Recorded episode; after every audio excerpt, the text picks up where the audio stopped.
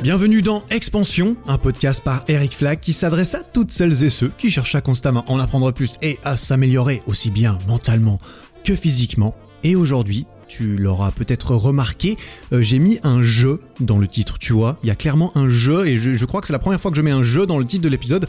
Pourquoi? C'est pour donner le ton tout de suite en fait, parce que ça va être un épisode dans lequel je vais te raconter une histoire, voilà, ou en tout cas plutôt une partie de mon histoire, on dira plutôt. Et, euh, et ça risque d'être fait en deux parties parce que j'ai pas mal de trucs à raconter. Je sais pas combien de temps je vais me laisser, euh, je vais me laisser raconter ça dans, dans, cet épisode, mais je vais pas faire un épisode de deux heures.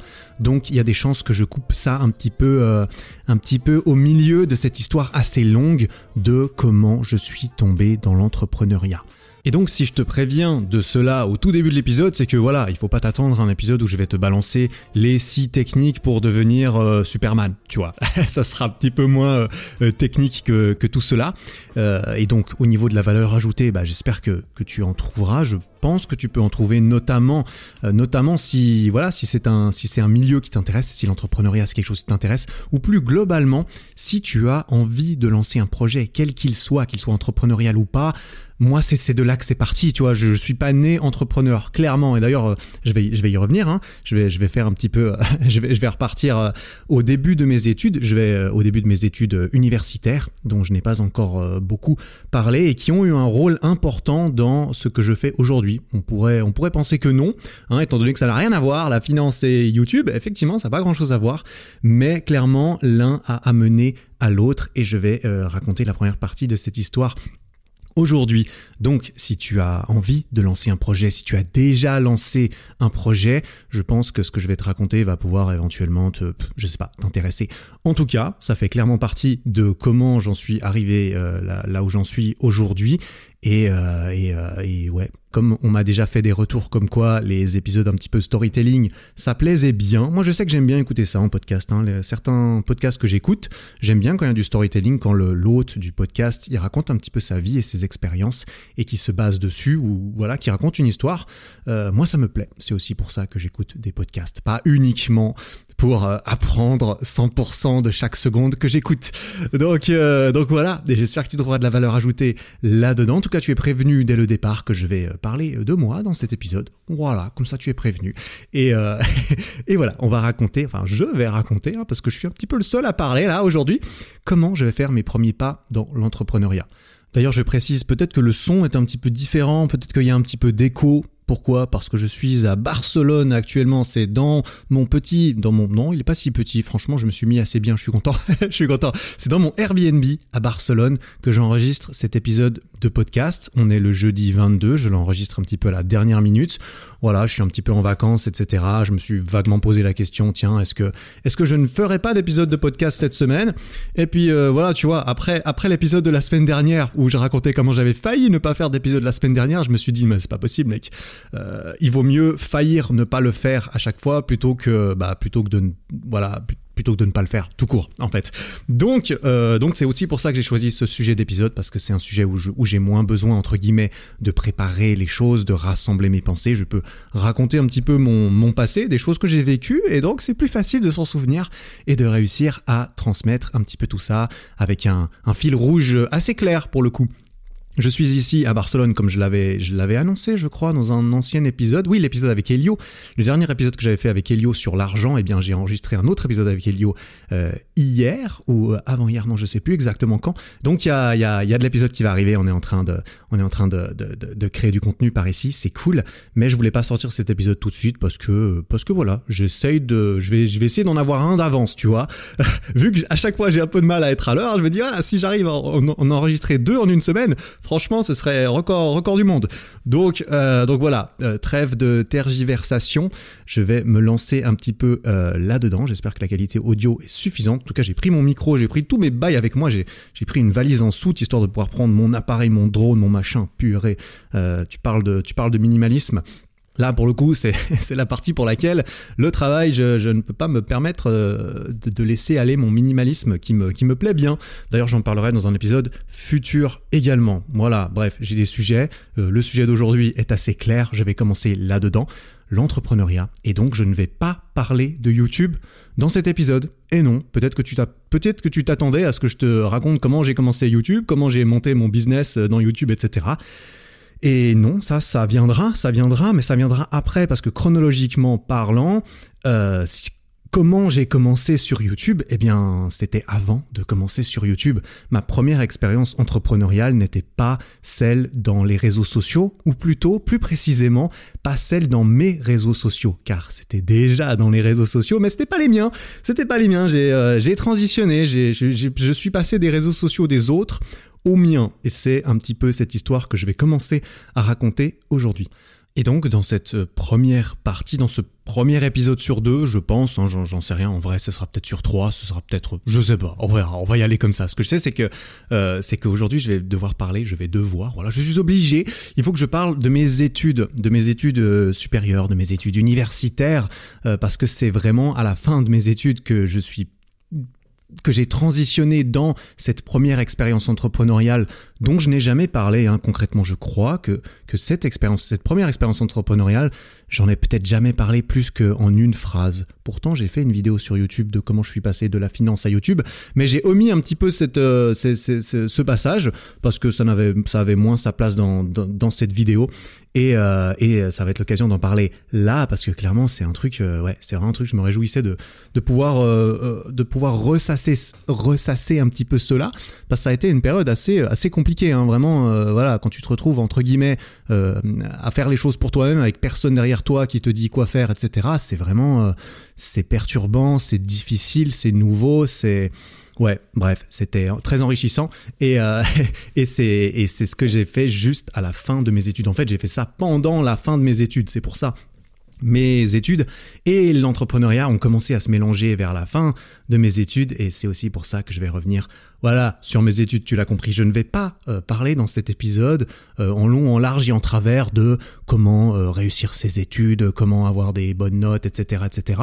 C'est un sujet que je trouve très intéressant parce que j'y ai moi-même pas mal pensé. Moi-même, j'ai fait des études, j'ai eu des bonnes notes et, et je me suis dit qu'il y avait quelque chose d'intéressant à creuser là derrière et c'est pour ça que je vais plutôt en faire une J'ai envie de faire une vidéo YouTube sur comment réussir ses études, mais attention, c'est pas les conseils. Euh, moi, moi, personnellement, je n'ai pas utilisé ni même je conseillerais en premier les conseils de euh, il faut bien réviser, euh, il faut faire ci ça, il faut être concentré, je, ne sais quoi. Oui, c'est important, mais selon moi, c'est c'est pas grâce à ça que moi j'ai réussi mes études en fait. C'est clairement des c'est clairement des autre chose. C'est pour ça que je voulais en parler un petit peu. voilà, je me suis dit que dans une vidéo ça passerait bien. Quoi qu'il en soit, je vais retracer un petit peu mon histoire. Je vais quand même parler de mes études, de comment j'ai fait, de comment je m'en suis sorti un petit peu. Et puis, on va donc commencer cette, euh, cette histoire à la fin du lycée. Le lycée, j'en avais déjà parlé, le lycée, donc le gymnase en Suisse. Hein, voilà, le gymnase, c'est quelque chose auquel, euh, dans lequel tu arrives, je sais pas, j'avais 14-15 ans, j'en suis sorti à 19, je crois j'en suis sorti à 19 parce que j'ai redoublé ma dernière année de lycée. Le lycée, j'en avais parlé, ça a été une période compliquée pour moi. Hein. Clairement, j'étais geek, euh, zéro confiance en moi, aucune connaissance et expérience de la vie. Vraiment, je n'ai pas vraiment grandi en fait. J'ai pas vraiment mûri. entre 15 et, 18 ans, j'ai pas beaucoup. Ouais, entre, mettons entre 15 et 17 ans. En fait, je suis resté pareil, vraiment. Je restais devant mon ordinateur, je jouais aux jeux vidéo. Alors, mon, voilà, mais mes personnages dans World of Warcraft, euh, ils, montaient de niveau, mais pas moi. Voilà, concrètement. Euh, à 17 ans, je commence la muscu, j'en ai parlé, je redouble ma dernière année de lycée à cause d'un mémoire à rendre, un travail de, un travail de lycée, on dira, hein, euh, un gros travail qu'on devait rendre en dernière année que j'ai fait avec mon meilleur ami et que on a lamentablement raté. Euh, parce qu'on passait notre temps à jouer aux jeux vidéo. Ouais, concrètement, hein, il n'y a vraiment autre chose à dire. On pensait que c'était pas si pourri ce qu'on avait fait, mais apparemment c'était pourri parce que les profs nous ont dit non, désolé, ça passe pas. Et si ça passe pas, tu redoubles. Et donc on a redoublé. Voilà. Euh, quoi qu'il en soit, je redouble mon, je redouble ma dernière année de lycée. Et là, aujourd'hui, et même, même, je te dis ça aujourd'hui, même un an après, même six mois après avoir redoublé, j'étais persuadé que c'était une très bonne chose. En fait, je me suis vite rendu compte que de redoubler une année, c'était parfait parce que ça m'aurait, ça me permettait de rattraper un petit peu mon retard sur euh, sur les autres en fait, sur les autres de mon âge parce que comme je l'ai dit, j'ai mûri très très tard et donc euh, quand j'ai redoublé, enfin, j'ai eu j'ai eu un petit peu de, de j'ai eu de quoi souffler un petit peu pour me dire ok Eric, tu maintenant voilà, euh, tu, vas pouvoir tu vas être un petit peu plus âgé que les autres, tu as une année de plus pour pour, euh, bah, dans laquelle j'ai commencé à prendre confiance en moi parce qu'à 17 ans j'ai commencé la muscu, c'était un petit peu avant que je redouble cette année et donc je me suis retrouvé en dernière année de lycée avec une année de plus que les autres même si ça se voyait absolument pas.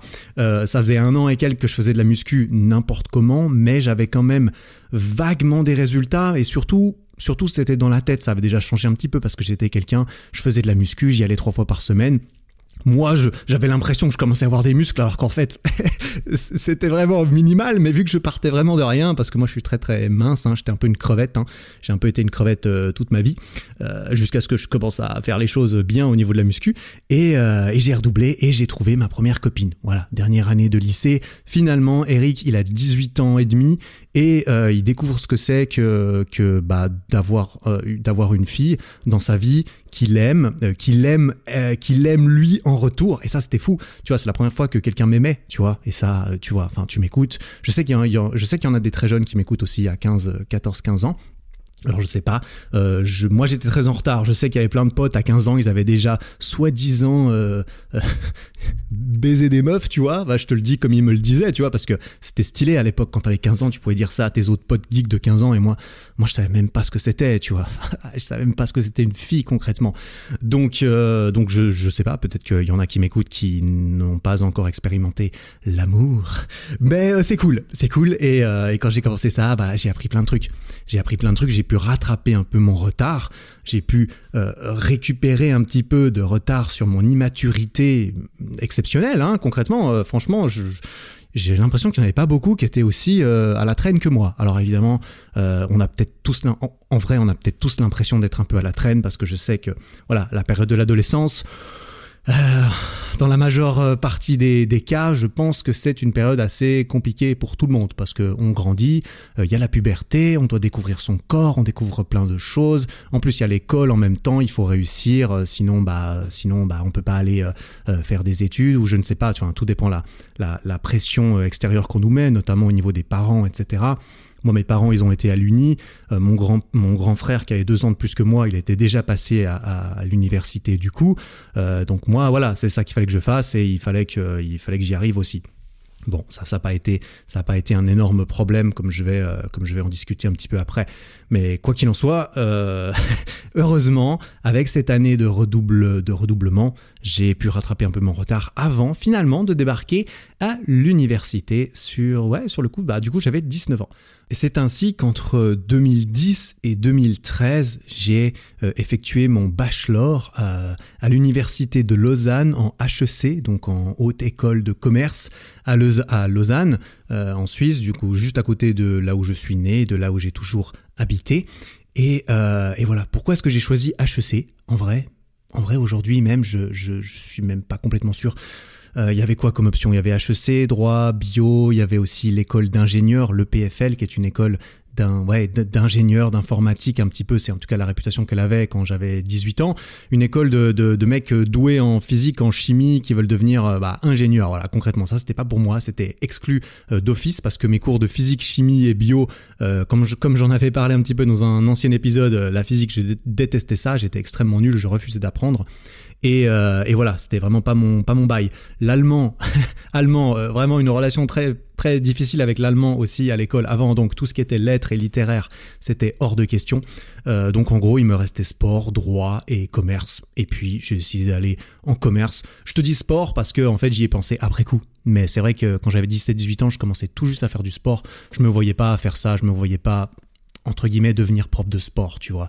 Parce que c'est vrai qu'à ce moment-là, que je me disais, bah quand tu fais sport, tu ouais, je sais pas, tu, tu, deviens quoi? Tu deviens un coach, tu deviens un prof de sport, etc. Je me suis dit, ok, on va partir dans HEC. C'est business, management, ça veut tout et rien dire. Il y a sûrement plein d'options plus tard euh, et j'aurai le choix. J'aurai, en fait, j'aurai le temps. Je me, je me, je me, je m'achète euh, 3 à 5 ans pour euh, avoir une meilleure idée de ce que je veux faire plus tard tout en me gardant des portes assez ouvertes. Et le droit m'intéressait pas typiquement parce que selon moi c'était que des trucs à prendre par cœur. Et, euh, et aujourd'hui encore, voilà, le droit ça, ça m'intéresse pas spécialement. Voilà, clairement. Après voilà, j'ai eu beau redoubler ma dernière année de lycée, j'ai je, je, débarqué à l'université, je me sentais encore euh, extrêmement jeune et je l'étais et j'étais complètement inexpérimenté et encore plus quand tu voilà, tu vois, quand tu changes de cursus, quand tu changes d'école, tu arrives dans le système du dessus et tu te et en, en, vrai tu passes du plus âgé de ton système actuel, voilà, j'étais le plus âgé au lycée et boum, tu arrives, tu es plus ou moins le plus jeune au système d'après à l'université. Là, j'arrive, j'ai 19 ans, je vois des mecs, ils ont 25 ans, ils sont en master, ils ont l'air de ils sont stylés tu vois, ils ont des meufs, euh, ils étudient leurs cours, tout ça, c'est des grands et, euh, et ouais, c'est des adultes, tu vois. Moi, clairement, je me considérais pas comme un adulte à 19 ans quand j'ai débarqué à l'université. Bref, je me sens encore euh, extrêmement jeune. je vais religieusement à la musculation hein, pendant, pendant ces trois ans de, bachelor d'études. Je passe beaucoup de temps aussi avec ma première copine, ma première copine que j'avais eue du coup à la fin du lycée. Une relation qui a duré deux ans et demi. Hein, une, voilà, ma, mon premier amour, tu vois, qui s'est qui s'est arrêté euh, finalement. J'étais encore euh, en bachelor quand ça s'est arrêté, quand j'ai moi-même décidé de rompre avec cette première copine. Peut-être une histoire que je raconterai euh, le jour où, je déciderai de parler de, mes relations amoureuses dans ce podcast, j'imagine, parce que clairement, c'est... Ouais, on, verra, on verra. Je vais pas m'avancer sur quoi que ce soit. Quoi qu'il en soit, c'était ma relation la plus longue, d'ailleurs, jusqu'à ma toute dernière relation. Euh, ma toute dernière relation, voilà, tout simplement. Et euh, j'ai découvert aussi bah, le monde de l'université. Le monde de l'université, c'est pas le même monde que celui du lycée. Au lycée, on a des tests régulièrement, on doit aller en cours. Si on va pas en cours, on doit avoir un mot des parents. Sauf à la fin, tu vois, à la fin, quand j'avais 18-19 ans, on pouvait signer, je pouvais signer moi-même euh, les papiers qui disaient que j'étais malade. Donc là, c'est genre, waouh, t'es trop un warrior, tu peux être malade et signer toi-même ton papier comme quoi euh, euh, t'étais malade alors qu'en fait t'étais juste, t'étais pas malade, tu vois. Sauf que voilà, moi j'habitais quand même chez mes parents, dans ma famille, c'était il fallait vraiment y aller, tu vois, pour que mes parents soient d'accord de nous laisser ne pas aller à l'école. C'était important pour mes parents, euh, et je dis nous parce que pour mon frère, mon grand frère et ma petite sœur, c'était la même chose. Il fallait vraiment qu'on soit malade, malade pour qu'ils nous disent ok reste à la maison, va pas à l'école. Parce que quand je me pointais euh, dans leur chambre le matin en leur disant oh, maman j'ai mal à la tête, j'ai pas envie d'aller, à l'école, elle me disait Eric euh, bah voilà c'est pas grave tu sais moi aussi, des fois, j'ai mal à la tête, je vais quand même au travail. C'est comme ça dans la vie, on ne peut pas toujours euh, faire ce qu'on a envie. Bref, je pense que c'était plutôt, euh, c'était plutôt une bonne chose hein, après coup. Mais c'est vrai que sur le moment, bah voilà. Quoi qu'il en soit, quand j'arrive à l'université, c'est entièrement différent. Parce que l'université, il n'y a pas d'horaire rigide, il n'y a pas vraiment d'obligation en fait. L'université, tu t'inscris toi-même, tu décides toi-même de venir pour, pour toi en fait concrètement, tu, tu décides toi-même d'investir toutes ces années, ce temps, ce travail pour ressortir avec un diplôme qui devrait te permettre, bah, on l'espère, d'atteindre des horizons professionnels plus larges, plus avantageux pour une, pour, voilà, pour une raison, enfin pour une raison ou une autre, on dira tu peux mieux gagner ta vie. On espère aussi, tu vois, tu investis ces trois années où tu gagnes que dalle pour peut-être gagner plus ensuite. Donc tu t'engages un petit peu là-dedans. Mais c'est quelque chose qui est assez perso. Il n'y a pas vraiment, enfin, il n'y a, pas de contrôle. Tu vois, si tu viens pas en cours, eh ben tout le monde s'en fout tout le monde s'en bat les couilles. Si tu viens pas en cours, bah, c'est ton problème. Tu peux ne pas y aller, hein, clairement, t'as pas besoin de signer quoi que ce soit. Si t'es malade, bah t'y vas pas. Si t'es pas malade, t'y vas pas quand même. Si t'as pas envie de te lever le matin, tu peux faire ça. Il n'y a pas de test régulier pendant l'année où il y en a peu, ça dépend un petit peu les matières, les, les facultés, etc. Moi, je vais évidemment parler de mon expérience à moi, donc dans la faculté des, HEC, la faculté euh, business où on faisait euh, bah, des maths, de l'économie, euh, des stats, des, choses comme ça. Donc il n'y avait pas de test régulier pendant l'année, ou plutôt pendant le semestre, parce que dans ma faculté, du coup, tout était séparé en semestre. en vrai, on avait du coup, on avait des tests finaux euh, une seule fois par semestre, donc à la fin du semestre, à la fin des, des six mois, après euh, vraisemblablement, enfin en réalité c'est après trois ou quatre mois, parce qu'avec toutes les vacances d'été qu'on avait et tout ça, bah, un semestre en, vrai c'était quatre mois de cours, quelque chose comme ça. On avait juste ces tests, euh, ces examens, hein, du coup c'est pas des tests, hein, on appelait plus ça des tests, maintenant on appelait ça des examens. C'est les examens à la fin du semestre et c'est là que tout ce que tu as appris ces quatre derniers mois, bah, tu es censé l'avoir compris, assimilé euh, et, être capable de retranscrire ces, connaissances sur le papier euh, de fin euh, de façon à ce que tu aies une bonne note. Et si tu as une bonne note, bah, tu peux passer au semestre d'après et tu peux passer, enfin, disons tu peux éventuellement passer à l'année d'après parce que c'était un petit peu la moyenne entre les deux semestres qui déterminait si tu pouvais passer en deuxième année, en troisième année. Après, il y avait quand même quelques examens intermédiaires en cours de route dans certaines branches. Et, euh, et c'était pas plus mal. Heureusement d'ailleurs pour ceux comme moi qui étaient un petit peu en retard. Enfin en retard, tu vois. Moi, je, fonctionnais énormément au deadline, tu vois. Et peut-être que tu vas te reconnaître là-dedans. Parce que je pense que c'est le cas de beaucoup de personnes. En fait, euh, si on n'a pas une date butoir à laquelle on doit savoir X choses, on doit rendre X papier, eh ben on fait rien. Entre guillemets, tu attends un petit peu le dernier moment pour réviser ton test, le dernier moment pour... Euh, réviser tes examens, pour écrire ta dissertation que tu dois rendre le lendemain, etc., etc. Moi, j'ai beaucoup fonctionné comme ça. Et donc, te retrouver dans un système qui te demande d'être régulier, qui te force d'être régulier avec des examens intermédiaires et ce genre de choses, eh bien, ça aide beaucoup parce que ça te permet d'avoir à, tout réviser en deux fois plutôt qu'à tout réviser en, une fois, typiquement. Parce que dans certaines branches comme les maths, parce que la première année en HEC, c'était une année très euh, quantitative, on dirait, on dira. Hein, c'est c'est beaucoup de cours de maths, d'économie, des choses assez compliquées, on dira, histoire d'écrémer un petit peu euh, les gens qui viennent, parce qu'en fait, à l'Uni en Suisse, bah, ça coûte, ça coûte presque rien, euh, et n'importe qui pouvait s'inscrire. Il n'y a pas de concours d'entrée, il n'y a pas de prépa, il n'y a pas de je ne sais quoi. Tu vois, prépa, pour moi, ça veut rien dire. En vrai, tous les Français, tous ceux qui sont à l'université, à la fac, etc., ils parlent toujours de prépa, de choses comme ça. Moi, Suisse, je ne sais pas ce que c'est qu'une prépa. Je crois que tu dois aller en prépa pour ensuite pouvoir aller en fac ou pour pouvoir aller dans une grosse université.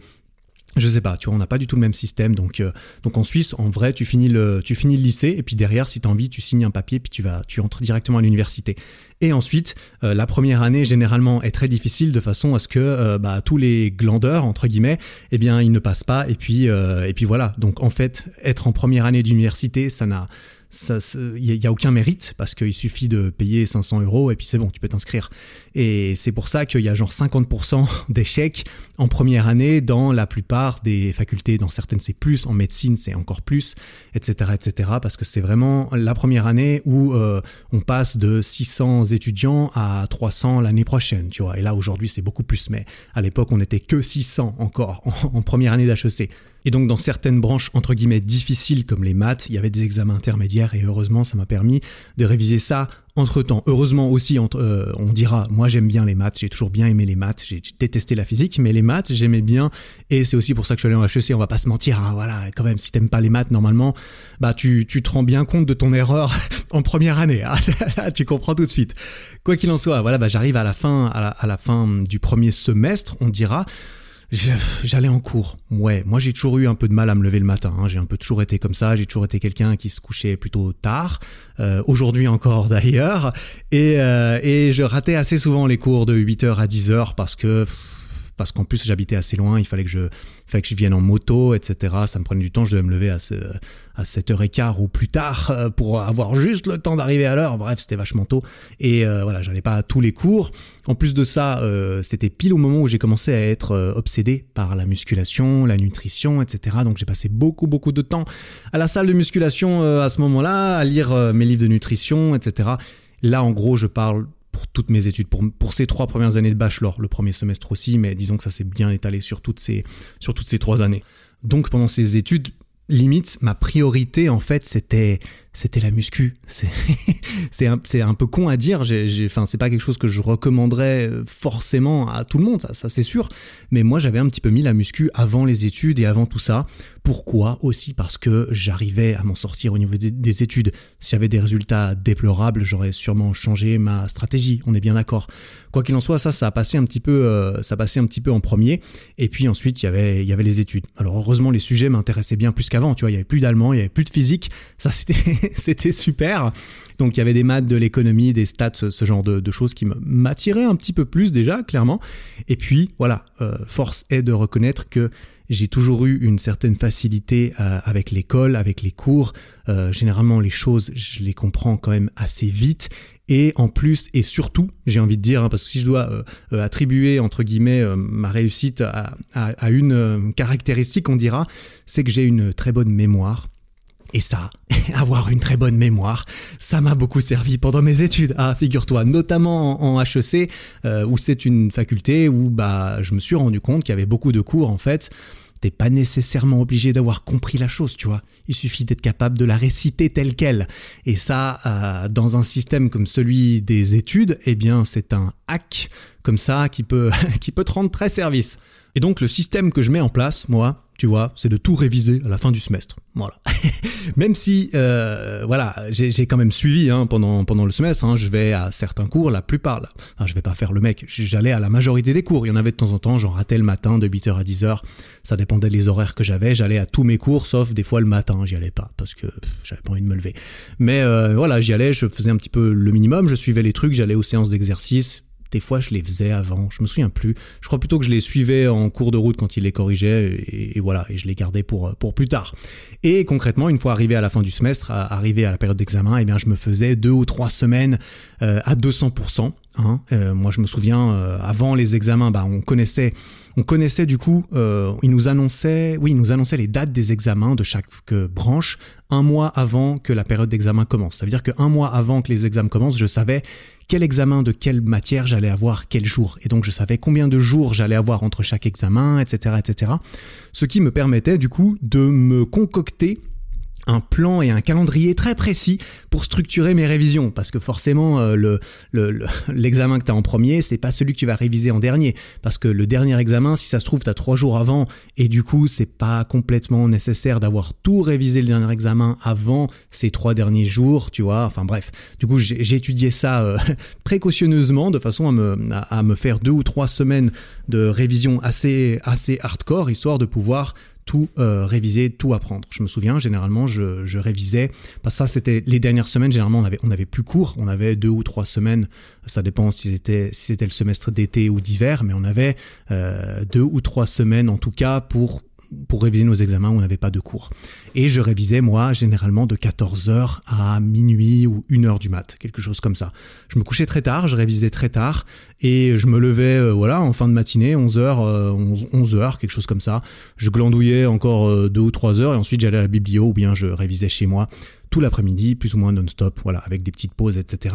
Mais, euh, mais voilà, en gros, je savais que j'avais X cours, que j'avais tel ou tel nombre de jours pour réviser chaque cours, je me disais ok le droit des sociétés, bah je pense qu'en trois jours j'arrive à boucler ce formulaire, ce formulaire, ce, ce putain comment ça s'appelle, euh, ce fascicule là, ce, polycopier, voilà, j'arrive à, me taper tout ce livre. Et puis euh, la veille de l'examen, le soir, je relis tout en diagonale, histoire d'essayer de mémoriser un maximum d'informations pour l'examen du lendemain. Tu vois, euh, et, c'est ce que je faisais. C'est ce que je faisais concrètement. Ça, ça s'est plutôt bien passé. en, gros, je te dis pas que c'était la meilleure, la, meilleure technique, hein, la meilleure méthode. Au contraire, je pense pas que ce soit la meilleure méthode pour bien se souvenir des choses à long terme. Parce que euh, voilà, si tu apprends par cœur les choses juste avant l'examen et que tu te pointes et que tu as une bonne note, bah ça se trouve dans six mois, tu as tout oublié. Mais, mais, et c'est là le grand mais euh, qui, qui était important pour moi, mais tu as eu une bonne note. Et concrètement, quand tu vas à l'université, à la fin, c'est quoi le, c'est quoi le but d'aller à l'université? Bah, je sais pas, c'est d'avoir ton diplôme. Pour avoir ton diplôme, il faut avoir des bonnes notes. Bref, selon moi, c'était une méthode efficace pour euh, réussir ce qu'on attendait de moi et ce qu'on me demandait de faire dans, dans cet endroit.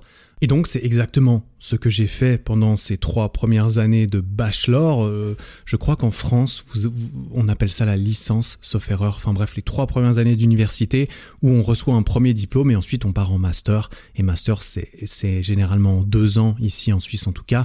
Et après ces deux ans, eh bien, tu as un master, voilà, un deuxième diplôme. Et normalement, c'est un peu terminé. Ensuite, il y a le doctorat, etc. Mais ça, personnellement, j'ai aucune expérience avec ça. Donc je termine mon bachelor, je m'en sors bien, hein, clairement euh, j'ai une très bonne moyenne, enfin j'ai une moyenne, bonne moyenne générale de, de 5, 5 euh, sur 6 environ sur ces 3 ans, sachant qu'en Suisse, euh, bah, du coup le, système de notation ça va de 1 à 6, on dira 4 étant la moyenne, il fallait avoir au moins 4 de moyenne pour réussir, 5 c'est donc une bonne note, et 6 c'est vraiment quand tu fais 20 sur 20, 6 c'est, c'est quand même extrêmement dur d'avoir 6, en tout cas par ici à Lausanne c'était franchement pas donné. Donc, donc voilà. Euh, petite anecdote quand même, euh, du coup, pour revenir un petit peu sur mon expérience, et, tu vois, revenir sur ces trois premières années d'études, euh, la, troisième année, la troisième année, elle était particulière parce que euh, pour la première fois depuis euh, l'entrée à l'Uni et, en HEC, on avait le droit de choisir nos cours. Donc en troisième année, on avait un catalogue assez grand de cours qui valaient différentes, différents nombres de crédits et il fallait valider un certain nombre de crédits d'ici la fin de l'année et puis on pouvait décider euh, comme on voulait, si on voulait répartir euh, en moitié-moitié entre le premier et le deuxième semestre le nombre de crédits, tu vois, on devait faire 60 crédits et les cours, généralement, ils, avaient, ils valaient soit 3 crédits, soit 6 crédits. Et forcément, les cours de 6 crédits, bah, généralement, c'était deux fois plus d'heures de cours et, euh, entre guillemets, deux fois plus de travail. Mais c'est pas complètement vrai, tu vois, il y a clairement des cours où il y avait plus de travail que d'autres, d'autres où il y en avait moins moi en tant que bon euh, en tant que bon mec qui a envie d'en faire un petit peu le moins possible tu vois parce qu'il n'est pas particulièrement passionné par ce qu'il fait eh bien j'ai soigneusement essayé de dénicher les cours qui demandaient un petit peu le moins de travail euh, pour avoir une note suffisante. Là mon but c'était pas vraiment d'avoir des bonnes enfin c'était clairement pas d'avoir des bonnes notes je m'en foutais. Je voulais juste avoir les crédits parce que c'est ce qu'on me demandait de faire. Et, euh, et je, me je me souviens que je me suis pris un petit euh, je me suis dit ok ce que je vais faire c'est que la, troisième année ok le premier semestre c'est le semestre d'automne il y a novembre et tout c'est chiant j'aime pas du tout cette période. Ce que je vais faire c'est que je vais prendre masse de crédits au premier semestre et puis euh, comme ça au deuxième semestre si j'ai réussi à les valider eh bien j'aurai beaucoup moins de trucs à faire. C'est ce que j'ai fait plus ou moins. J'ai fait 42 crédits au premier semestre de troisième année et du coup, il m'en restait plus que 18 euh, au, deuxième semestre. Et donc, j'avais, euh, j'avais quoi, un ou deux jours de cours lors du deuxième semestre. Euh, j'avais énormément de temps et moi j'étais trop content parce que je pouvais aller m'entraîner dehors le, mois de mai. Tu vois, le mois de mai c'est mon mois préféré de l'année. D'ailleurs, on va bientôt, on va bientôt y entrer. j'adore le mois de mai parce que c'est le printemps, il fait beau, je suis motivé, il y a du soleil, il fait de plus en plus chaud, les jours sont de plus en plus longs. J'adore, franchement, j'adore le mois de mai, c'est trop bien. Et, et là, j'avais masse de temps pour faire ça. Sauf qu'en fait, j'avais masse de temps tout court.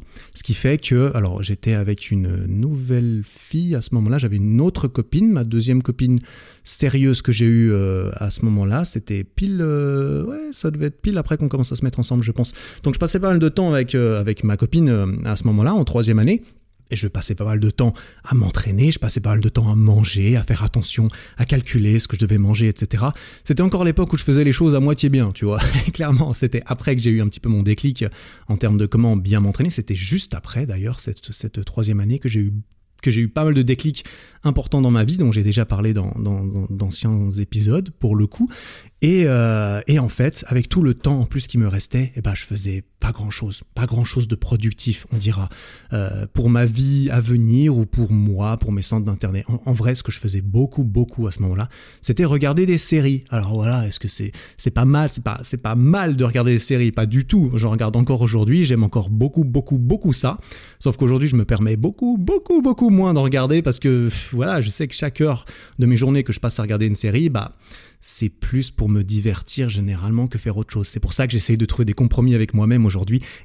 et au lieu de regarder des séries, je regarde surtout des documentaires et des choses où à la fois je suis diverti et à la fois euh, je, peux apprendre des trucs. Voilà, sur Netflix, je regarde, j'ai regardé tous les, tous les meilleurs documentaires, j'ai l'impression. Euh, d'ailleurs, si vous avez des recommandations de bons documentaires, n'hésitez pas à aller me, balancer ça, je les regarderai avec, avec plaisir. Euh, ericflag.com slash 28 euh, tu peux laisser un commentaire euh, sur cet épisode en question. Voilà, si tu as des documentaires pas trop mainstream, parce que ceux qui sont mainstream, je pense je les ai, déjà vus, tu, tu vois. Mais euh, ce serait avec un, méga plaisir. Et si je trouve des petites perles et tout ça grâce, à, grâce à tes conseils, peut-être je les, je les repartagerai dans un prochain épisode. Voilà, fin de cette parenthèse. Quoi qu'il en soit, je passais énormément de temps à regarder des séries et à rien faire. J'attendais que le temps y passe un petit peu.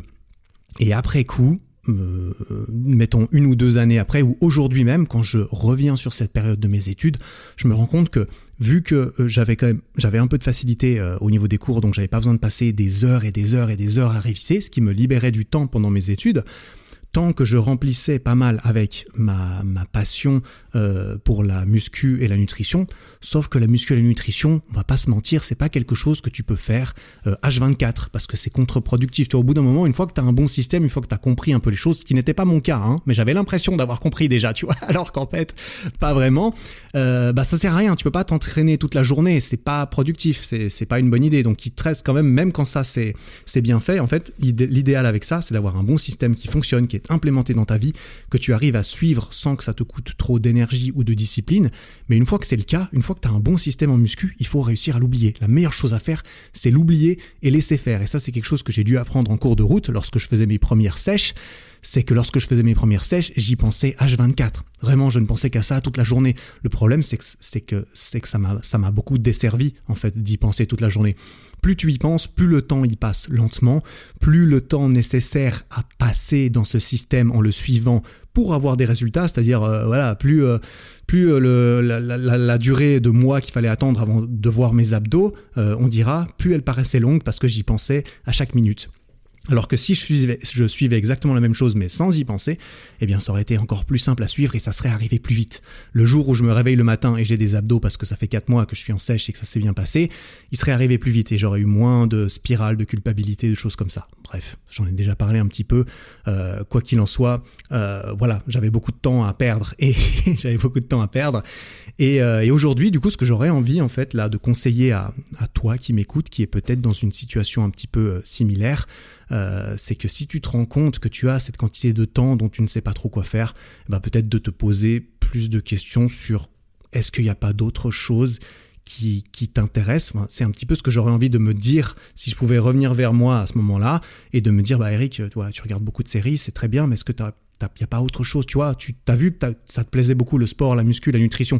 Est-ce qu'il n'y a pas autre chose dans ce genre-là que tu pourrais essayer de creuser un petit peu juste pour voir si ça te, si ça te plairait pas? Tu vois, comme ça, peut-être que tu passerais ton temps à, apprendre à faire du golf, par exemple, si tu te rends compte que tu es trop chaud, tu as envie d'améliorer ton swing, tu te rends compte à quel point c'est technique et, et, passionnant le golf, ce qu'il est, j'en suis certain pour, euh, pour certaines personnes. J'ai pu parler avec quelqu'un qui faisait du golf il n'y a pas si longtemps, et purée, ça a l'air d'être un truc de passionné aussi comme, comme n'importe quel sport et n'importe quelle euh, activité, tu vois, il y a tellement de choses incroyables euh, à faire quand on s'en prend de, de, passion, mais on peut pas se prendre de passion de quelque chose si on le fait pas, euh, si on n'essaye pas les choses. Et, euh, et voilà, alors j'étais passionné de séries, voilà, je me suis pris de passion de séries, j'essayais beaucoup, je passais beaucoup de temps à m'améliorer, à regarder des séries, tu vois.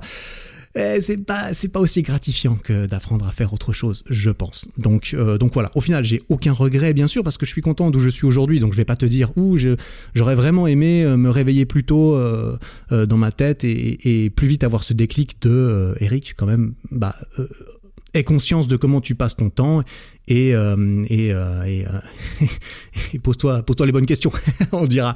Mais non, au final, je regrette rien. C'est juste que si je devais refaire quelque chose pendant mes études, je pense que je, je regarderais un petit peu mieux comment j'utilisais tout ce temps libre que, que je m'étais libéré. Et ainsi donc, je complète mon bachelor, ma licence en management après ces trois après ces trois années et euh, concrètement, la dernière année, en fait, on pouvait partir en échange. Si on voulait, en dernière année, en troisième année de, de, de licence, on pouvait, si on voulait, aller faire cette troisième année dans une, dans une université étrangère et aller euh, kiffer sa vie euh, à l'étranger, euh, soi-disant, voilà, avec des cours un peu plus faciles, etc. Enfin, faire la belle vie. Moi, ça m'intéressait pas. Ça m'intéressait pas jusqu'au dernier moment où c'était possible. Le, le, moment où je me suis dit, tiens, je partirais bien en échange, eh bien, c'était trop tard pour pour postuler pour partir en échange. Et donc je me suis dit bon, ça saoule, je me suis rendu compte trop tard, j'ai passé trop de temps à glondoyer devant mes séries et à me dire que je réfléchirais aux choses plus tard, hein, plus tard, plus tard, plus tard, ça a toujours été comme ça dans ma jeunesse, c'était toujours euh, on verra plus tard ce qui va se passer. Euh, et bien là c'était un petit peu trop tard du coup et pour essayer de rattraper le coup je me suis dit que j'allais prendre une année sabbatique euh, entre mon bachelor et mon master. Et donc c'est ce que j'ai fait. Entre mi-2013 et mi-2014, j'ai passé une année pendant laquelle j'ai fait une pause au milieu de mes études. Et le raisonnement là derrière, c'était, j'en ai déjà parlé du coup, c'était de faire la moitié de mon service civil qui est euh, voilà l'équivalent, on dira, du service militaire qui est obligatoire en Suisse pour tous les hommes suisses. Donc j'avais pas le choix. C'est soit je faisais neuf mois de d'armée sur le terrain, etc., euh, etc. Soit je, je, faisais une fois et demi plus en service civil, c'est-à-dire 13 mois de service civil, c'est-à-dire d'aller travailler dans des institutions à but euh, non lucratif, on dira, dans des hôpitaux, dans le dans, dans le social, dans la santé, dans la protection de l'environnement. Tu as certains domaines comme cela. Tu vois rien qui n'était en concordance avec le business et l'économie, tu vois. Autant ceux qui font médecine, ils peuvent aller bosser dans des hôpitaux et puis ça peut leur servir un peu pour leur, leurs études et leur métier. Autant quand tu fais HEC, ben, le service civil, c'est malheureusement difficile à concorder avec tes études. Bref, quoi qu'il en soit, c'était, c'était un petit peu ça l'idée, c'était que je commençais par faire 7 mois de service civil et ensuite j'allais voyager un petit peu en Amérique pendant 3 mois qui suivaient avant de revenir aux études. Tout cela, j'en ai du coup déjà parlé dans un ancien épisode, l'épisode 12 sur le choix entre subir et profiter d'une situation. C'est là, pendant cette année-là, que j'ai eu un petit peu ce déclic que j'aurais peut-être aimé avoir pendant mes études. Parce que pendant ces sept mois de service civil, comme je le racontais dans cet épisode, j'ai d'abord subi énormément les trois premiers mois où je me suis retrouvé dans un cadre très rigide à nouveau, où il fallait se lever le matin, il fallait venir à la bonne heure, il fallait faire 8 heures euh, tous les jours, il fallait faire 42 heures de travail par semaine. Euh, dans un travail qui, qui me plaisait pas parce que je l'avais pas complètement choisi, c'était le service civil, j'étais obligé de faire ça, c'était une corvée et au milieu de cela, je me suis rendu compte mais en fait Eric tout ce temps que tu as sur place quand tu n'as pas à travailler ou à côté, eh bien tu peux essayer de, le remettre dans quelque chose qui te plaît. Et c'est là que je me suis pris encore plus d'obsession et de, passion et d'obsession, clairement, pour euh, la musculation et la nutrition. Et c'est ce dont j'ai parlé dans cet épisode. Euh, une fois que j'ai terminé euh, ce service civil, eh bien, je suis parti trois mois à San Diego, en Amérique, pour kiffer ma vie, dépenser mon argent que j'avais gagné au service civil, apprendre l'anglais entre guillemets, mais surtout, j'étais en vacances, trois mois en vacances. C'était pour voilà, pour me réconforter de ne pas avoir pu partir en échange universitaire, alors que je me suis rendu compte trop tard que ça m'aurait plu, eh bien, eh bien j'ai fait ça. Et c'était extrêmement cool. Hein. J'ai rencontré des, super bons potes. Je me suis fait des potes brésiliens, coréens, euh, arabes, d'Arabie Saoudite, euh, pas vraiment d'américains parce que je traînais que avec des, avec des étudiants qui faisaient des échanges linguistiques comme moi.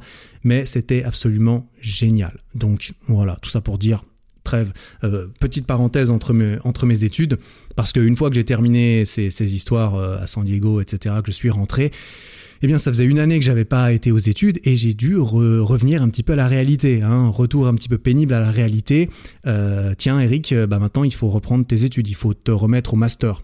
D'un côté, j'étais content en vacances. D'un autre côté, je me suis dit bon, eh, c'est bien les vacances, c'est bien tout ça, mais c'est bien de d'avancer un petit peu dans la vie quand même, un petit peu. Donc, avancer dans la vie, c'est retourner en master. Les avantages de retourner en master, c'est euh, l'ambiance universitaire, la vie universitaire, à nouveau moins d'obligations. On peut faire un peu des soirées, etc., rencontrer des gens, tout ça. Donc il y a quand même beaucoup, beaucoup d'avantages à retourner en master et je préférais me concentrer un petit peu là-dessus. Sauf que euh, il fallait que bah, il fallait que je choisisse quel master je veux faire parce que autant au niveau du bachelor il n'y avait pas vraiment le choix. En, fait le choix il se faisait au niveau de la troisième année un petit peu avec les cours que tu choisissais de faire et normalement tu choisissais tes cours en fonction du master que tu allais faire euh, après ce que j'ai plus ou moins fait. Hein. J'avais choisi un peu les cours de stade de finance parce que, parce que je me suis dit que c'est ceux qui me donneraient le plus de choix, de compta aussi. J'avais choisi, histoire d'avoir le choix au niveau des masters, parce qu'au niveau des masters, tu pouvais choisir management, finance, comptabilité, économie politique. Il y avait un master en droit aussi, un truc du genre. Bref, je savais pas trop exactement lequel choisir. J'hésitais en fait concrètement entre euh, le, master de... En fait, le management marketing, c'était ce qui m'intéressait peut-être un petit peu plus, et il y avait le master de management. Mais ce master avait quand même la réputation d'être le master un petit peu euh, par défaut, celui où les gens qui savaient pas trop quoi faire, ils allaient, et qui était peut-être pas le master le plus réputé, avec la plus belle image quand tu sortais de l'uni. Le, master en finance, par contre, c'était euh, alors c'était le master qui était réputé comme l'un des plus difficiles ou le plus difficile. Et surtout, quand tu sortais de l'Uni avec ce master en finance, eh bien, toutes les portes qui étaient ouvertes avec celui de management, elles étaient quand même ouvertes. Sauf qu'en plus, tu avais les portes de finance pour aller faire des trucs de finance dans les banques et tout ça, euh, après, qui étaient également ouvertes. Donc, tu avais plus d'options que ce master qui était quand même réputé comme beaucoup plus dur. Donc, j'ai été, euh, j'ai été aux séances de présentation de, de tous ces masters. J'ai discuté avec des amis à moi et c'est ce dont j'ai parlé dans ma vidéo euh, YouTube qui s'appelle De la finance à YouTube. si j'ai choisi ce, ce, master en finance, c'était parce que une amie, en fait, un jour m'a dit euh, Eric, le master en finance, c'est le plus difficile, mais je pense que tu peux y arriver. Et, euh, et c'est là que je me suis dit, ah ouais, purée, en fait, c'est un, ce serait un beau challenge, ce serait cool. Parce que là, ma mentalité avait changé, tu vois. Pendant cette année de césure, pendant cette année sabbatique, euh, entre, mes, entre mes, deux diplômes, j'ai beaucoup changé parce que je me suis rendu compte, en fait, de, de, de, comment utiliser mon temps. Je me suis pris d'obsession pour, cette, cette euh, pour, pour la muscu et tout ça. Et je me suis rendu compte à quel point c'était cool d'avoir des trucs qui te plaisent dans la vie, dans lesquels tu as envie de as envie de te lancer, tu envie de, t'améliorer. J'avais vraiment pris goût à l'amélioration, à l'apprentissage, à apprendre des trucs, à croître personnellement à m'améliorer euh, mentalement, physiquement, voilà tout, ah, tout ce que je balance aujourd'hui encore du coup, tu vois. Et, euh, et je me suis dit ah ouais, vas-y, euh, vu qu'il n'y a pas grand chose qui m'intéresse, et eh ben on va prendre le truc qui va me challenger comme ça, bah ça va être un petit peu difficile et puis et puis ça me motivera un petit peu plus parce que j'avais pris goût au challenge. Tu vois, c'est pas facile d'aller tous les jours à la salle de muscu, tous les jours tu dois mettre un peu plus de poids. C'est à chaque fois c'est difficile, ça devient jamais facile en fait. C'est le but. Et donc en faisant ça, j'avais pris goût à l'effort, j'avais pris goût à euh, la surcharge progressive, tu vois, que ça soit au niveau de la barre de muscu que je devais pousser en développé couché à chaque fois que j'y allais tous les deux jours, ou bah du coup manifestement euh, en termes d'études et de choses que je faisais en dehors du sport. Et donc, tu l'as compris, tu le sais peut-être déjà, je suis parti en master en finance, effectivement, et je me suis engagé du coup sur euh, trois semestres de cours. Le master, enfin les masters, celui-là, il y en avait un ou deux qui étaient plus courts, qui étaient en trois semestres. Celui-ci, il était en quatre semestres, c'est-à-dire en deux ans. Il y avait trois semestres de cours, et le dernier semestre, il fallait faire un stage, et puis ensuite faire un mémoire de stage, c'est-à-dire écrire un gros papier sur ton stage et sur une recherche que tu aurais effectuée pendant ton stage au sein de l'entreprise dans laquelle tu as travaillé ou alors tu fais pas de stage et tu fais un mémoire académique, c'est-à-dire que tu fais de la recherche encore, mais ce coup-ci sur un sujet un petit peu plus, euh, euh, enfin, qui est en dehors d'un vrai travail quelque part. Et euh, généralement, ce que tout le monde fait, ce que tout le monde veut faire, c'est un stage en entreprise. Parce que non seulement tu te fais du réseau, tu te fais de l'argent, clairement, tu te fais de la vraie expérience sur le terrain. Tu peux dire, quand tu cherches vraiment un travail après, parce qu'une fois que tu as terminé ton stage de six mois, eh bien, tu arrives, euh, si, tu as validé ton master, tu arrives sur le monde du travail et là, tu as envie de, bah, de valoriser tes compétences, ton CV, etc. Et avoir fait des stages, ça valorise monstrueusement bien ton CV. On est bien d'accord. Euh, et, je précise donc que pendant mon bachelor, moi, j'ai jamais fait de stage. Pendant toutes mes études universitaires, je n'ai jamais fait aucun stage. Même à la fin de mon master, et ça, c'est du coup euh, la fin de, de, Ça fait partie de cette histoire que je suis en train de te raconter. Euh, je n'ai jamais fait de stage. Pourquoi? Parce que j'étais toujours, toujours et encore, toujours à me dire, bah purée, moi, je préfère profiter maintenant, en fait. Je préfère profiter maintenant, puis on verra plus tard, quand j'aurai terminé mes études, euh, bah la, la, vraie vie. La vraie vie, c'est plus tard, c'est dans deux, c'est dans trois ans, je peux attendre, je peux profiter maintenant. Et je suppose que je regrette pas. Tu vois, non, je regrette pas. Concrètement, je te le dis honnêtement, je regrette pas de pas avoir fait de stage parce que je suis très content d'où j'en suis aujourd'hui. Mais, euh, mais ça n'empêche qu'aujourd'hui, je, ne pense plus comme ça. Et je ne pense pas que c'est une bonne chose de continuer à, repousser l'effort pour la gratification instantanée. Donc, euh, donc j'avais fait aucun stage, j'avais aucun, aucun, mon, CV, il était pourri vraiment. Enfin, j'avais rien dessus. Euh, je partais loin derrière, loin derrière tout le monde. Et je voyais mes potes qui allaient en banque, qui allaient faire deux, deux mois en banque avec... Euh, euh, pendant l'été, pendant que moi je profitais d'aller en vacances, que j'allais au soleil, moi j'adore l'été, j'adore le soleil, j'adore être dehors, tu vois, quand il fait beau, m'entraîner dehors, aller sur le lac, faire faire des trucs, j'aime. Par contre, aller m'acheter un costard cher pour aller bosser deux mois dans une banque à transpirer toute la journée, ça me vendait pas du tout du rêve. Je me dis non seulement c'est pénible, mais en plus, bah, j'ai même pas vraiment envie d'aller. Enfin, ça me vendait pas du rêve d'aller bosser dans une banque, même si clairement c'était vraiment le chemin euh, dans lequel je me dirigeais. Ah, il y a aucun doute là-dessus. Hein. Je partais en finance. Généralement, on n'allait pas, euh, voilà, on n'allait pas euh, devenir prof de surf derrière, tu vois. c'est généralement pas comme ça que ça se passait. Donc, donc voilà, moi j'avais rien fait du tout, et j'arrive ainsi dans ce dans ce master de 4 semestres. Alors évidemment, moi je vois pas plus loin que que le semestre en cours, hein, on est d'accord, je pensais pas encore à ce qu'allait se passer après. Mais j'arrive dans ce master et la première année, ça a été une année, une année de folie, hein, concrètement. Parce que c'est cool de commencer un master euh, difficile et de se dire yes, euh, stylé, euh, je vais avoir un master reconnu et, ça va être, ça va être stylé mais en fait il faut quand même le faire le master tu vois. Et il est et il est pas il a pas la réputation d'être difficile pour rien. C'était effectivement assez intense. Cette première année a été intense. En fait les deux premiers semestres étaient très différents mais euh, très enrichissant du coup quand même euh, après coup même c'était c'était vraiment haletant hein. c'était un petit peu non-stop. Là euh, là j'avais quand même plus de travail à fournir parce qu'il y avait vraiment beaucoup de choses. Le premier semestre en fait c'était un semestre où c'était extrêmement quantitatif. T'avais des maths hardcore t'avais de la finance hardcore t'avais de l'économie hardcore quelque part. Et tu devais tout faire tout seul quelque en gros. Donc le, le premier semestre tu le passais entre guillemets chez toi à réviser pour euh, avoir une chance de ne pas te foirer aux examens qui était réputé assez difficile.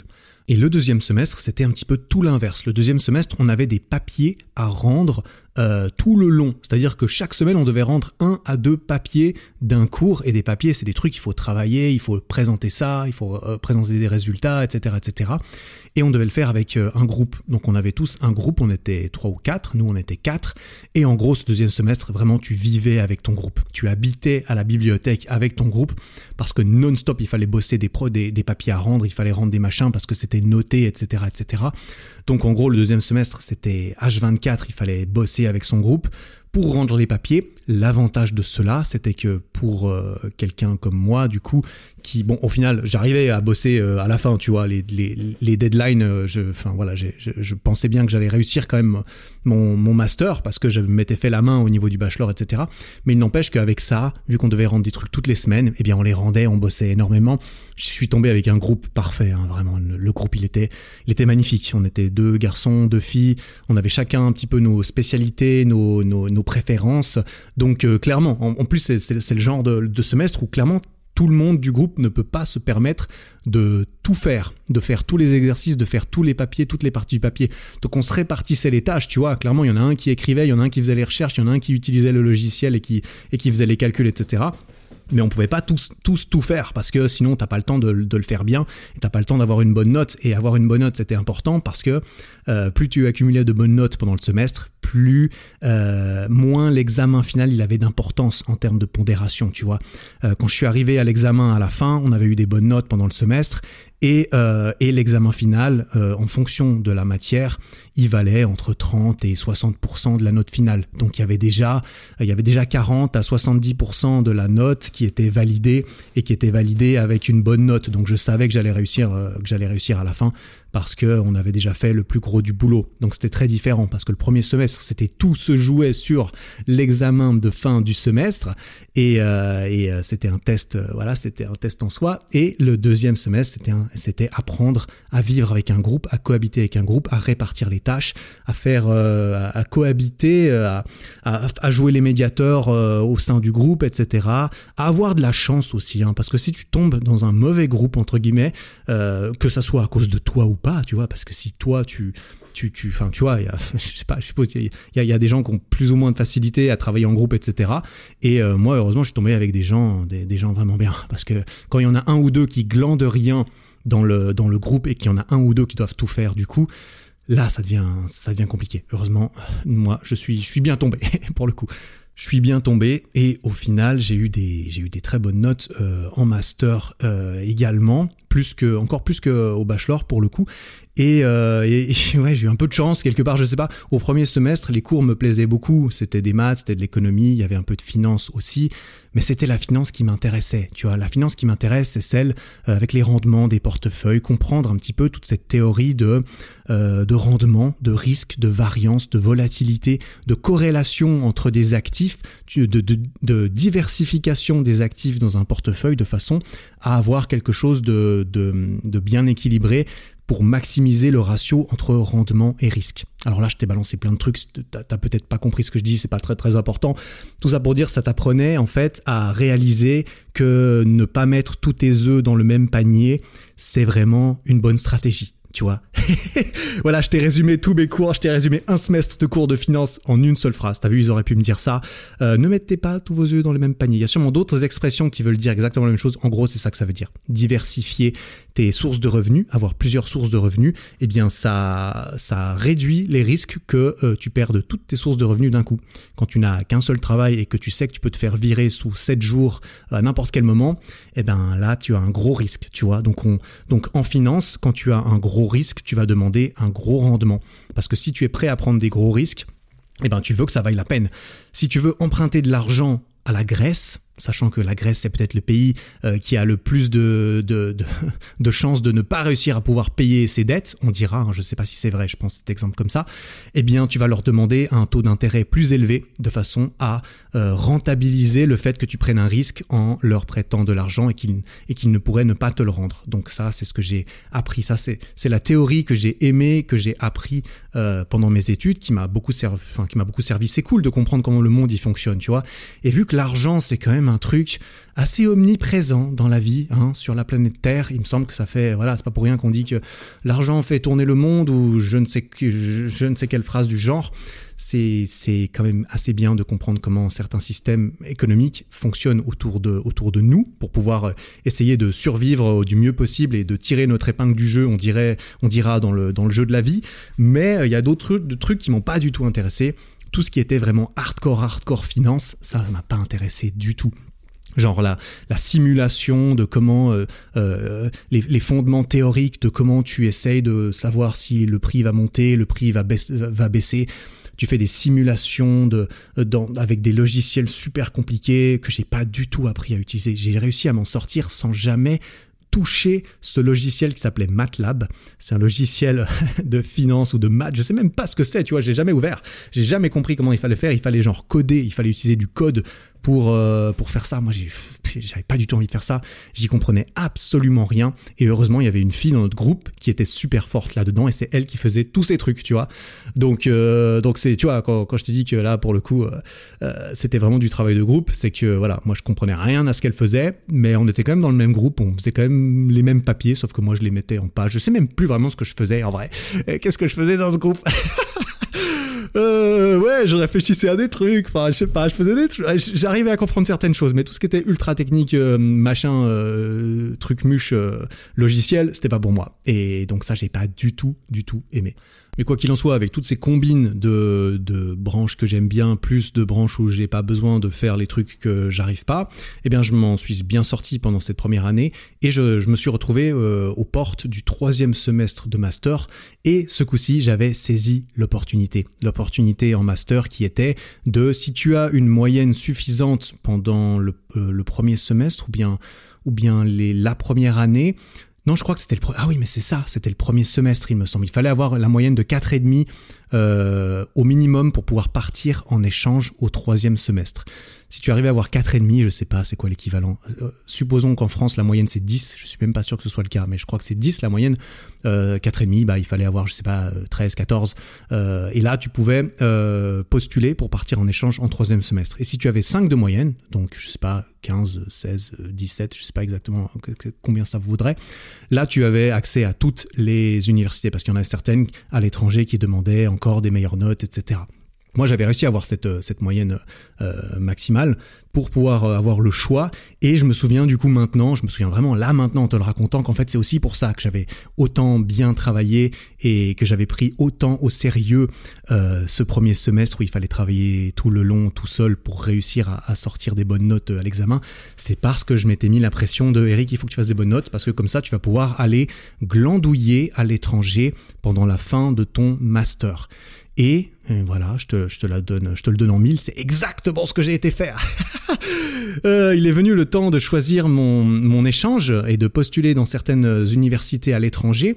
Et je me souviens que dans le formulaire de, de, postulation, il fallait choisir genre les trois ou les cinq universités qui te plairaient le plus dans lesquelles aller.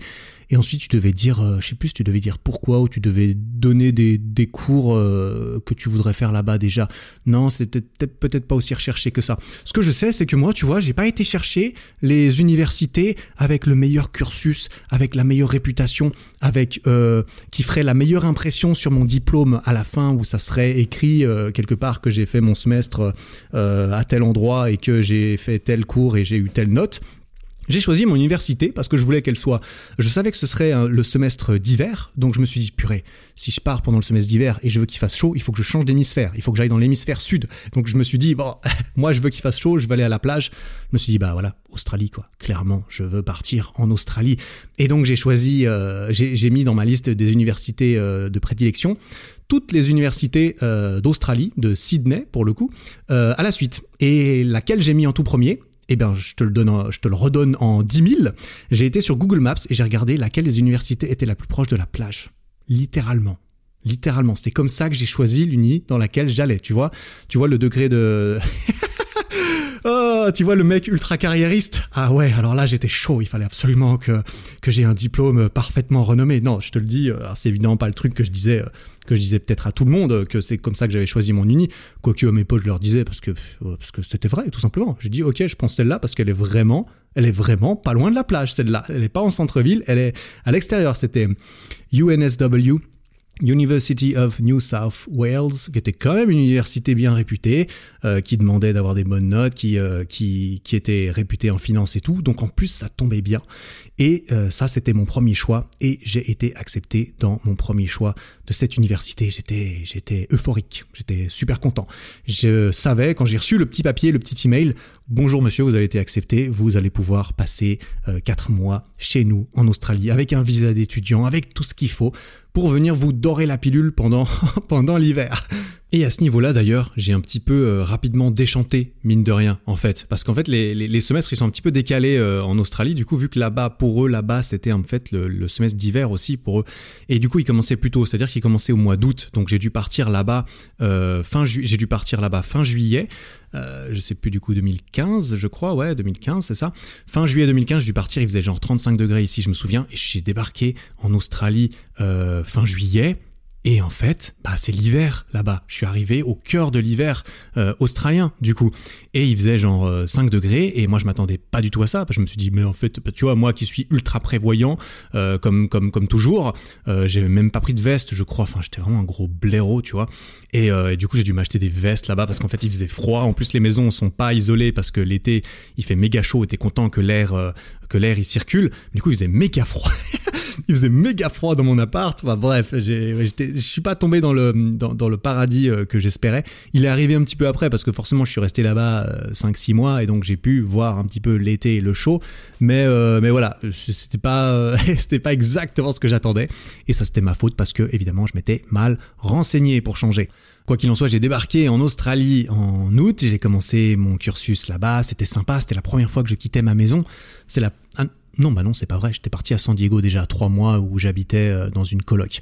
Mais c'était du coup la deuxième fois que je me cassais de chez mes parents et que j'allais enfin à nouveau, parce que j'y avais pris goût la première fois, pouvoir m'occuper de moi-même. C'est-à-dire, c'est moi qui fais bah, toutes mes courses, ça, c'est déjà moi qui les faisais, mais c'est moi qui fais tout, ma lessive, mon ménage, tout, tout toute l'histoire, quoi. Et euh, j'étais dans une maison partagée avec d'autres euh, professionnels et, et, je crois qu'il y avait un étudiant aussi. J'avais mal choisi ma maison. Bref, enfin ça c'est une autre histoire. Je vais pas trop m'attarder sur sur cet échange qui était bien pour certains, sur certains points, qui étaient moins bien sur d'autres. En vrai, j'aurais aimé euh, rester six mois là-bas parce que les, les six mois, euh, j'aurais aimé rester six mois de plus parce que euh, toutes les erreurs que j'ai fait les six premiers mois, qui étaient de ne pas avoir choisi la maison au bon endroit, de ne pas, ne pas avoir choisi le bon type de maison, etc., etc., euh, ça a un petit peu, euh, ça un petit peu, ça a rendu l'expérience un peu moins bien que ce qu'elle aurait pu être, un petit peu moins sociale, un petit peu moins, ouais. En plus, j'étais pas dans une super passe parce que j'étais célibataire avant de partir, mais je commençais à voir une fille qui me plaisait énormément, et c'est à ce moment-là que j'ai dû partir, et du coup, je suis resté un petit peu avec cette fille dans la tête, donc j'étais là-bas, ça m'a empêché de profiter euh, d'autres filles euh, là-bas, on dira, tu vois, ça m'a empêché de profiter un peu de, ce côté-là parce que j'étais juste un peu triste d'avoir laissé cette fille euh, à la maison. en Suisse, sachant que j'avais juste, j'étais juste relativement à fond sur elle, quoi. Et, pour la petite histoire, je, n'ai jamais du coup pu reprendre les choses où je, où je les avais arrêtées avec cette fille pour, pour toute une autre histoire. D'ailleurs, d'ailleurs, je lui ai écrit des messages il y a pas si longtemps. Elle m'a encore un petit peu, elle petit peu mis des vents et tout.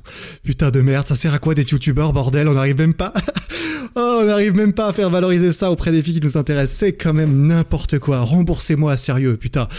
Oh là là, bon, je pars dans une autre, je pars, je pars dans un autre sujet. C'est pas du tout le sujet. On en parlera une autre fois de tout ça. Euh, mais, euh, mais voilà, du coup, je suis allé euh, faire mes bails en Australie. C'était cool. Il y, a eu, il, y avait, Spring Break là-bas. On avait une semaine de, vacances au milieu des cours. Je suis parti à Bali avec, avec mes potes parce que Bali, tu vois, c'était un petit peu l'île exotique la plus proche. L'Australie, on se rend pas. Enfin, moi, je me rendais pas compte. C'est un pays, c'est aussi grand que l'Europe. C'est un pays, en fait, tu prends l'avion pour aller d'une ville à l'autre. Moi, j'habite en Suisse, tu vois. En Suisse, tu fais 5 heures de caisse, t'as traversé le pays. Et pour moi, 5 heures de caisse, c'est long, tu vois. Tu demandes à un Brésilien ou un Australien si 5 heures de caisse, c'est long, il va te dire, putain, 5 heures de caisse, c'est à côté de chez moi, en fait. Donc, c'était une expérience extraordinaire. Euh, voilà, je suis parti à Bali, c'était assez cool. Euh, je, suis je suis rentré, j'ai terminé euh, là-bas. En fait, j'avais, à nouveau, j'avais choisi mes cours comme un gros glandu, tu vois. En fait, là-bas, l'équivalent pour faire les 30 crédits que je devais faire, c'était de choisir 4 cours qui valaient tous 7 crédits et demi.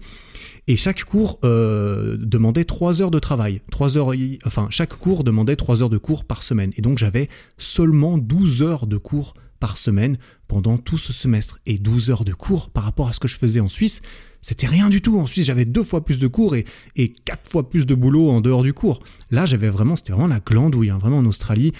Ce que j'avais fait en plus, c'est que j'avais choisi mes cours.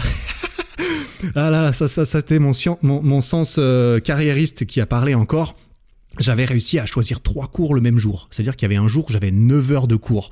Sauf que j'avais choisi des cours en plus de ce, en plus du fait que je les avais choisis pour qu'ils soient l'un après l'autre le même jour, comme ça, les autres jours de la semaine, bah, j'avais rien à faire. Euh, en plus, j'en avais choisi que j'étais pas nécessairement obligé d'y aller euh, et de suivre et que je pouvais juste réviser un peu chez moi pour faire le minimum et puis, euh, et puis faire ce qu'il fallait pour que, pour que ça passe. Tout ça pour dire que j'ai fait le gros gland. Je suis vraiment allé là-bas en mode putain, moi je vais là-bas, je me fais des vacances. Ça va être beaucoup plus facile qu'en Suisse. Ça avait la réputation. En vrai, l'université de Lausanne, effectivement, d'après ce que j'ai goûté euh, à l'extérieur, euh, c'est vraiment dur pour le coup à Lausanne en Suisse. C'est vachement plus dur que ce que j'ai expérimenté en Australie en tout cas. Et donc euh, je me suis senti un petit peu libre. Hein. Surtout après cette première année de folie en master. Là, c'était vraiment le tourisme, hein. littéralement le tourisme. Donc je suis allé là-bas, j'ai rempli mon contrat, j'ai très bien réussi mes examens pour le coup. Et à la fin, j'ai pu partir faire trois semaines de, road trip en Australie. Euh, on a volé jusqu'à Cairns, au nord d'Australie. On a loué un van, on était six. Et on est redescendu en van jusqu'à Sydney. On a fait des, bah, milliers de kilomètres. C'était méga, méga, méga, méga, méga bien. Et ensuite, avant de rentrer, encore, euh, je suis allé me faire un mois en Nouvelle-Zélande tout seul. Euh, je suis parti, j'avais juste mon sac à dos. Je m'étais fait cambrioler juste avant. On m'avait volé mon ordi, plein de trucs. Bref, c'est une autre histoire ça. Je pense pas que je vais entrer, je vais entrer euh, dans mes expérimentations de voyage euh, là euh, dedans dans cet épisode parce que ça sort encore un peu trop du, du sujet. quoi qu'il en soit, c'était une expérience extraordinaire. Euh, là où tout cela euh, coïncide avec le sujet de cet épisode, c'est qu'en fait j'ai terminé euh, mes examens en Australie. Vu que j'avais commencé le semestre plus tôt en fait qu'en Suisse, eh ben, je l'avais aussi terminé plus tôt. Genre mi-novembre, j'avais terminé, alors qu'en Suisse, il terminait genre en décembre, je crois, ou bien même fin janvier, quelque chose comme. Ouais, ils terminaient fin janvier. Ils passaient leurs examens début mi-janvier. Et, euh, et en fait, comme, comme je te l'avais dit, ça c'est le troisième semestre. Et donc le quatrième semestre, il y a le mémoire, il y a le stage. Il faut trouver un stage pour euh, pouvoir écrire un papier dessus et compléter son master. Et normalement, quand tu veux un stage, bah, tu veux que ton stage il commence euh, genre en février, tu vois, parce que c'est à ce moment-là que, bah, que tu as terminé tes examens, que la suite continue et qu'il faut trouver un stage. Sauf que tu trouves pas un stage du jour au lendemain, ni qui commence deux jours après. Tu, tu cherches un stage un peu en avance normalement tu vois. Sauf que moi, faire les choses en avance, est-ce qu'il faut encore le rappeler que c'était pas ma spécialité, ni ma passion, ni mon point fort dans la vie, tu vois, à ce moment-là. Et encore aujourd'hui, on va pas se mentir, hein, j'y travaille, mais voilà, il y a toujours des trucs que, que, je repousse parce que j'ai pas spécialement envie de les faire et que ça peut attendre, entre guillemets. Et, euh, euh, et, tout ça pour dire que bah, moi, j'ai terminé plus tôt euh, mon semestre, mais ensuite tout le temps que j'avais en avance, ben, je l'ai passé pour kiffer ma vie, aller voyager, aller faire des trucs avec des potes, pas du tout travailler, pas du tout penser au moment où j'allais vraiment rentrer dans la dure réalité de la Suisse, où il allait falloir finir mon master, trouver un stage, euh, écrire un papier, un truc bah, difficile qui s'annonçait encore, euh, bien sûr. Et euh, quoi qu'il en soit, j'ai kiffé ma, j'ai kiffé ma vie comme jamais. Et je suis rentré le 15 janvier, un truc du genre, je sais plus exactement comment. J'étais passé de 37 degrés à Sydney à moins 5 euh, en Suisse quand je suis rentré. J'ai pris, ça m'a pris 40, 46 euh, heures de rentrée. Pourquoi? Parce que j'ai pris le billet le moins cher euh, que j'ai trouvé, parce que j'étais pas pressé de rentrer, hein, en vrai. et du coup, je suis passé par Guangzhou, en Chine, et j'ai attendu 8 heures dans, le, dans l'aéroport euh, de Chine. C'est la, seule fois de ma vie où j'ai mis les pieds sur le territoire chinois, on, dira. Et, j'ai attendu 8 heures dans cet aéroport, dans, l'espace international de l'aéroport, qui était minuscule. Je me suis, j'ai dormi par terre comme un, bah, comme un mec qui, qui, a choisi le vol le moins cher, hein, tout simplement. Je me suis réveillé, j'étais au milieu d'une, c'était littéralement, tu vois, le cliché. Je me suis réveillé, j'étais au milieu d'une queue pour, euh, pour un vol, tu vois, pour un autre vol que le mien. Donc, euh, c'était, ouais, bah, bref, c'était marrant. Je suis rentré. Et puis là, ce qui était marrant, c'est que je suis arrivé, j'étais bronzé alors que c'était l'hiver, tout ça. J'ai pu faire le beau gosse et tout. C'était, c'était super, sauf que j'ai pas fait le beau gosse très longtemps. Pourquoi? Parce que tous mes potes qui, avaient, qui étaient restés en Suisse, ou qui étaient un tout petit peu plus prévoyants que moi, eh bien ils avaient commencé à chercher un stage euh, bah, en octobre, en novembre, de façon à ce qu'ils puissent éventuellement trouver quelque chose pour février. Et moi, tout le long, je m'étais dit bon, allez, Balek, je chercherai mon stage en rentrant. Et donc j'avais rien cherché avant, et donc toutes les meilleures offres ou bien le meilleur timing pour trouver un stage, bah, il était derrière moi, il est dépassé, c'était fini là, tout le monde avait eu sa place, et le petit Eric qui arrive en dernier en mode est-ce qu'il y a encore une place pour moi? Bah non, voilà, il n'y avait pas de place pour moi. Et ça, je l'ai bien senti qu'il n'y avait pas de place pour moi parce que non seulement c'était pas le bon moment, mais en plus j'étais pas, j'étais pas méga motivé non plus, tu vois, pas, pas se le cacher. Euh, j'étais plus motivé par essayer de faire la fête, par essayer de reconnecter avec euh, avec la fille que j'avais laissée en, partant et avec euh, d'autres trucs. Donc de me dire, voilà, il faut vite que je trouve un stage chiant dans lequel me mettre pendant six mois pour terminer ces histoires. Bref, j'ai cherché un petit peu à moitié, un petit peu comme j'ai, un petit peu comme j'ai cherché du, travail à moitié après avoir fini mes études et, et commencé sur YouTube. Mais là, voilà je m'avance un petit peu trop. Quoi qu'il en soit, j'ai dû chercher vraiment un stage, ça a été compliqué. Il y a eu des, faux espoirs, il y a eu des problèmes, j'ai perdu beaucoup de temps, j'ai fait, j'ai dû prendre des décisions un petit peu, euh, un petit peu euh, euh, dernière, en dernier recours pour tout cela. Mais ce sont toutes ces, toutes ces choses qui m'ont amené à finalement décider en fait de me lancer dans cette première expérience entrepreneuriale euh, à laquelle j'étais censé gentiment arriver dans cet épisode, mais je me rends compte que je me rends compte que ça fait déjà longtemps que je parle, que c'est déjà relativement long, que je ferais peut-être mieux de garder la suite de cette histoire pour le euh, prochain épisode ou pour un épisode suivant. Mais en vrai, je pense que je vais continuer ça à la suite et que la suite arrivera du coup la semaine prochaine. Donc, dans ce prochain épisode, attention, je te balance le, teaser du prochain épisode. Eh bien, euh, bah voilà, comment j'ai perdu du temps, comment, comment, comment ne pas chercher un stage? Tu vas voir mon tuto, comment faire pour être sûr de perdre son temps et de ne pas trouver de stage et d'être sûr de perdre un max de time. Voilà. Là, tu vas pouvoir apprendre un petit peu de mes erreurs, euh, j'imagine, parce que clairement, ça, j'ai tiré des, leçons de ça et et voilà, c'est important. Là, pour le coup, c'est une erreur que j'aurais, dont j'aurais pu me passer, hein, clairement. Et euh, comment est-ce que j'en suis arrivé au fait de ne pas avoir de stage, de ne pas trouver de stage et de devoir faire un mémoire académique après mon service civil. Mais voilà, à nouveau, la, beauté de la vie ou alors euh, une chance, euh, je sais pas, une chance inouïe a fait que du coup je suis parti faire mon service civil, que j'ai découvert à ce moment-là une espèce de passion pour le marketing digital et que j'ai décidé de me lancer dans une, dans une chose un petit peu, euh, un petit peu ambitieuse, hein, euh, voilà, euh, qui en plus n'avait rien à voir avec mes études. Comment j'ai réussi en fait à terminer mes études en étant complètement hors sujet. Voilà, c'est exactement ce que j'ai fait. J'ai fait un mémoire de master complètement hors sujet avec mon, avec mes études, mais j'ai quand même réussi à j'ai quand même réussi à m'en sortir, purée. Ah là là, quel débrouillard ce Eric, c'est pas possible. Je suis toujours le meilleur pour pour réussir à, me sortir euh, en en faisant le moins possible ou en, en, ne faisant pas ce que j'ai pas envie de faire et, en réussissant à faire ce que j'ai envie de faire. Bref, j'ai beaucoup de ressources pour ça. Je, je m'étais bien entraîné pendant les études, faut croire. je m'étais bien entraîné pendant les 26 premières années de ma vie à repousser les trucs chiants et à me concentrer sur les trucs bien. Euh, quoi qu'il en soit, euh, voilà, je pense que du coup, je vais garder cela pour le prochain épisode euh, et je vais du coup te raconter comment, parce qu'en fait, cette expérience entrepreneuriale, elle a coïncidé avec la fin de mes études. J'ai pu utiliser cette expérience pour boucler mon mémoire d'études, même si ça n'avait rien à voir avec. Voilà, je garderai ça pour le prochain épisode. Je sais pas si ce genre d'épisode te plaît vraiment, parce que là, je me rends compte, j'ai même pas vraiment terminé mon histoire. J'ai parlé pendant une heure et quart de de ma propre vie. Bon, après, si ça te plaisait pas, si ça te plaît pas, je suppose que tu es parti depuis un moment et que t'écouteras pas la suite non plus. Donc voilà, très bien. ça me va, ça me va très bien.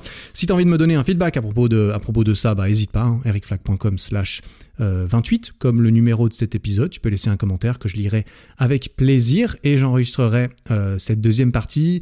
Est-ce que j'arriverai à terminer? Oui, je pense qu'en une heure, je devrais réussir à terminer cette histoire en, deux parties. Euh, j'enregistrerai cette deuxième partie en Suisse quand je serai rentré la semaine prochaine, donc j'aurai le temps de lire des commentaires qui arriveraient avant. Donc voilà, j'espère que cet épisode t'aura plu, j'espère que tu as pu tirer quelque chose pour toi, si tu n'as pas encore fait tes études, si tu les as fait, ça t'a rappelé des bons souvenirs, ou tout simplement ça t'a intéressé, ça t'a diverti, et ça a passé le temps un petit peu d'écouter... Euh, de m'écouter blablater sur, euh, je sais pas, sur ma vie pendant que tu faisais tes courses, ton ménage, tu rangeais ton appart, ou, euh, ou quoi que ce soit de productif que tu fais probablement en écoutant des podcasts. En tout cas, c'est ce que j'aime bien faire perso. Ou bien tout simplement prendre le métro, te déplacer. C'est vrai que quand je, suis en voiture, je me mets souvent une oreillette avec un petit, euh, avec un petit podcast là. Ça passe quand même vachement bien. Euh, je vais m'arrêter là. Euh, merci beaucoup pour ton temps, pour ton attention. On se retrouve jeudi prochain pour un nouvel épisode. En attendant, travaille bien. Prends soin de toi.